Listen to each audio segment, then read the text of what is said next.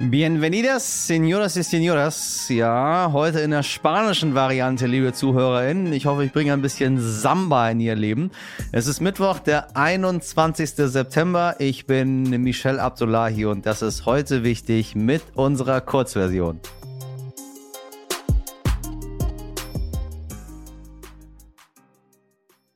Zuerst das Wichtigste für Sie in aller Kürze.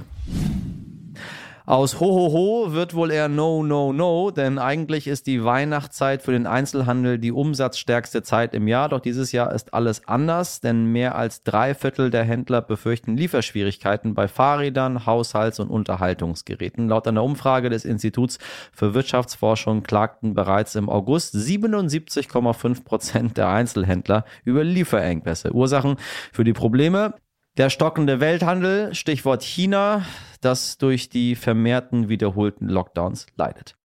Haben Sie sich schon mal gefragt, was die Bundesregierung mit unseren Daten macht? Also ganz ehrlich, ich frage mich das nie, aber ich weiß ja, in diesem Land sind Daten super duper wichtig. So, nun Dank.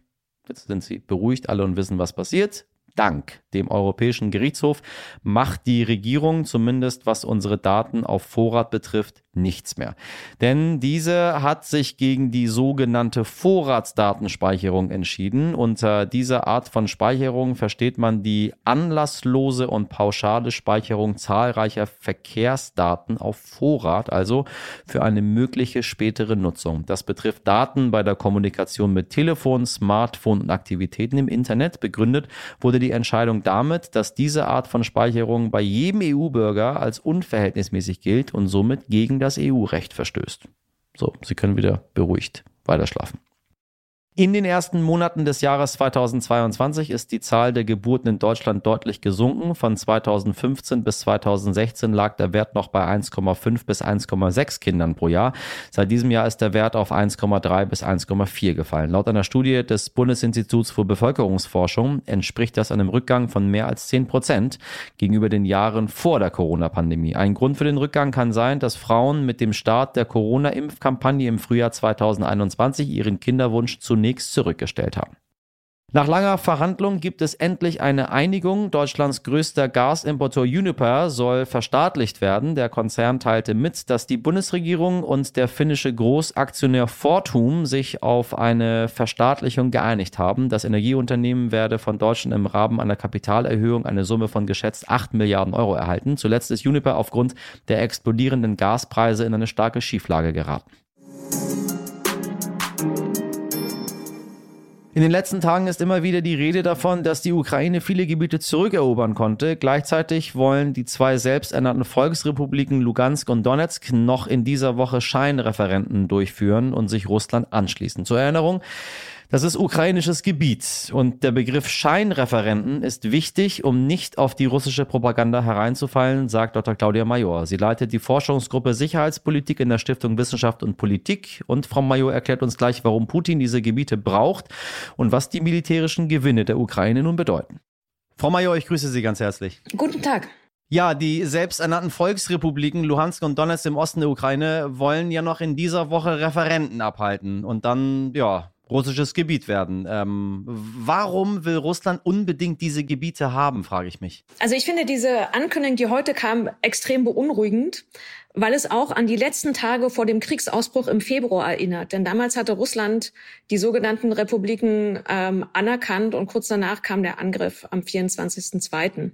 Das heißt, das ist beunruhigend, wenn man so ein bisschen die historische Analogie bemüht.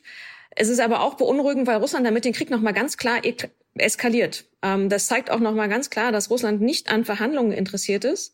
Also nicht an ernsthaften, sondern nur an einer Kapitulation der Ukraine. Ähm, aber die Referenten zeigen ja, dass Russland den ukrainischen Staat nicht akzeptiert, sondern ihn auflösen will, indem es sich der Territorien rausbeißt. Also ich finde diese Entscheidung heute ähm, extrem beunruhigend. Und es ist wichtig zu verstehen, warum sie das machen. Also die Logik dahinter. Was, was ist es? Wozu, wozu will Russland diese beiden Gebiete haben? Ja, nicht nur die beiden. Ne? Es sind ja vier Bereiche, also die teilweise von Russland besetzt sind oder komplett von Russland besetzt sind, die diese Pseudo-Referenden durchführen wollen. Ähm, meines Erachtens gibt es drei Ziele dahinter. Das eine ist, dass Russland die die aktuelle Frontlinie einfach einfrieren möchte. Die merken, dass die ukrainische Offensive sehr erfolgreich ist mhm. und sie wollen einfach das, was ihnen noch bleibt von der Eroberung de facto bewahren, also einfrieren der Frontlinie. Das Zweite ist, sie wollen die Kosten für die Ukraine und für den Westen hochtreiben. Denn wenn dieses, wenn Russland dieses Territorium annexiert und das in sogenanntes pseudorussisches Territorium umwandelt, dann wäre ein Angriff auf diese Gebiete de facto ein Angriff, oder man könnte es so bezeichnen, als Angriff auf russisches Territorium. Und das Dritte, und das ist ein wichtiger Punkt, es geht de facto darum, nochmal den Westen einzuschüchtern. Also wieder diese nukleare Erpressung oder generelle Erpressung zu machen. Denn die russische Nukleardoktrin erlaubt bei Angriffen auf russisches Territorium gegebenenfalls den Einsatz von Nuklearwaffen. Das heißt, wenn Sie das jetzt als russisch, russisches Territorium benennen, nach so einem Referendum, Pseudo-Referendum, ähm, dann könnte Russland den Einsatz von Atomwaffen rechtfertigen. Das heißt, wir müssen ganz klar verstehen, dass es auch wieder mal darum geht, Druck auf uns auszuüben und unser Handeln zu beeinflussen. Also wir sollen möglichst keine Waffen mehr liefern. Ähm, und wahrscheinlich geht es auch darum, die Kräfte in Westeuropa zu unterstützen, die jetzt sagen, oh Gottes Willen, nicht weiter eskalieren. Und ich glaube, diese Dynamik, derer müssen wir uns ganz bewusst sein und der müssen wir widerstehen. Nun war zuletzt davon die Rede, dass die Ukraine wieder viele Gebiete zurückerobert hat, äh, insbesondere in den Regionen, wo diese Scheinreferenten abgehalten werden sollen. Wie passt das zusammen? Greife Ihren letzten Satz auf. Ich freue mich total, dass Sie von Scheinreferenten reden, denn ich glaube, dass der, dass die Art und Weise, wie wir darüber berichten, enorm wichtig ist. Also nicht über Referenten berichten, sondern über Pseudo, Fake oder Scheinreferenten und auch nicht die Ergebnisse diskutieren, die ja genauso fake sind.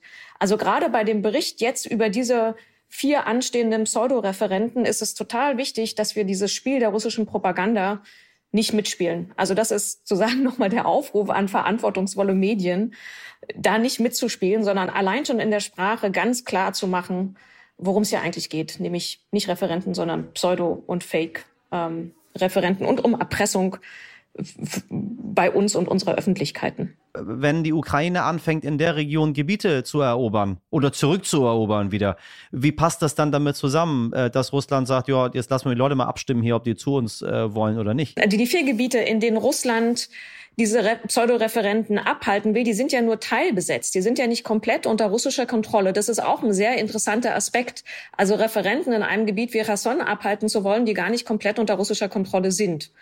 Ähm, da kommt nochmal diese Idee der, der Eskalation und auch der Erpressung rein, nämlich eigentlich versuchen zu wollen, den aktuellen Frontstand einzufrieren. Also der Ukraine ganz klar zu signalisieren, hier geht's nicht weiter, weil das ist jetzt kein Angriff mehr, das ist jetzt keine Befreiung mehr, sondern das ist ein Angriff auf Russland. Und das zeigt de facto, dass die Offensive erfolgreich war. Und das zeigt auch, wie fragil Russland gerade ist, äh, auch militärisch fragil es ist. Denn es gelingt ja Russland nicht, den ukrainischen Vormarsch militärisch zu stoppen.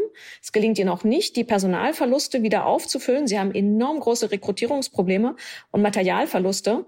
Also es zeigt tatsächlich, wie, wie geschwächt Russland da gerade ist. Frau Major, ganz herzlichen Dank für das Gespräch. Gerne. Ich danke Ihnen. Noch mehr Hintergründe hören Sie im Podcast Ukraine die Lage, den aktuell Claudia Major hostet. Einen Link dazu finden Sie in der Folgenbeschreibung. Heute nicht ich. Dass ein Jurastudium kein Zuckerschlecken ist, das glaube ich als, ja, Sie wissen schon, ehemaliger Jurastudent. Ja, Sie wissen ja, Sie wissen ja, nach dem mindestens zwölf Semester langem Auswendiglernen von Gesetzestexten kommt dann die absolute Prüfungshölle mit dem Namen Staatsexamen. Ja, da fragt man sich zurecht, für was mache ich das überhaupt? Na klar, und dann freiwillig in den Knast zu wandern. Ja, liebe Hörerinnen, Sie haben richtig gehört, in Belgiens Hauptstadt Brüssel haben sich 55 Justizangestellte für ein Experiment eineinhalb Tage einsperren lassen. Bei den Insassen handelt es sich um Frauen und Männer aus dem Strafrecht und aus der Staatsanwaltschaft und um Rechtsreferendarinnen. Laut dem Justizminister Vincent van Quickenborn soll das Experiment helfen, beurteilen zu können, ob der Freiheitsentzug die beste Lösung für den Menschen ist, der Fehler in seiner Vergangenheit begangen hat. Aha, aha, aha. Très intéressant, cet Experiment, Monsieur van Quickenborn. Ja, vielleicht äh, tut das Ganze mal ganz gut zu schauen, wie es auf der anderen Seite so zugeht. Zumindest konnten die Insassen das Experiment mit dem Wort Terminus oh Gott, das ist auch Strafe. Vorzeitig abbrechen. Äh, Jurastudenten wissen, worum es geht. Ganz nach dem Motto, ich bin ein Jurist, holt mich hier raus. Nun gut, vielleicht ein kurzer Appell an alle ZuhörerInnen da draußen, die noch nicht wissen, was sie beruflich machen und schaffen wollen. Augen auf bei der Berufswahl, sage ich da nur. Wem sage ich das? Ein Podcast für 5 Uhr morgens. Sonst landen sie vielleicht auch hinter schwedischen Gardinen oder an einem Mikrofon wie ich. Uhu, uhu, uhu. Das war's mit heute wichtig in der Kurzversion. Und wenn Sie noch mehr von Dr. Claudia Major über die aktuelle Lage in der Ukraine hören möchten, dann ab in die Langversion. Wenn Sie Anregungen oder Fragen zur heutigen Folge haben, dann schreiben Sie uns gerne bitte an heute wichtig stern.de. Morgen ab 5 Uhr bin ich wieder für Sie an Ort und Stelle. Ich wünsche Ihnen einen schönen Mittwoch. Machen Sie was draus. Ihr Michel Abdullahi.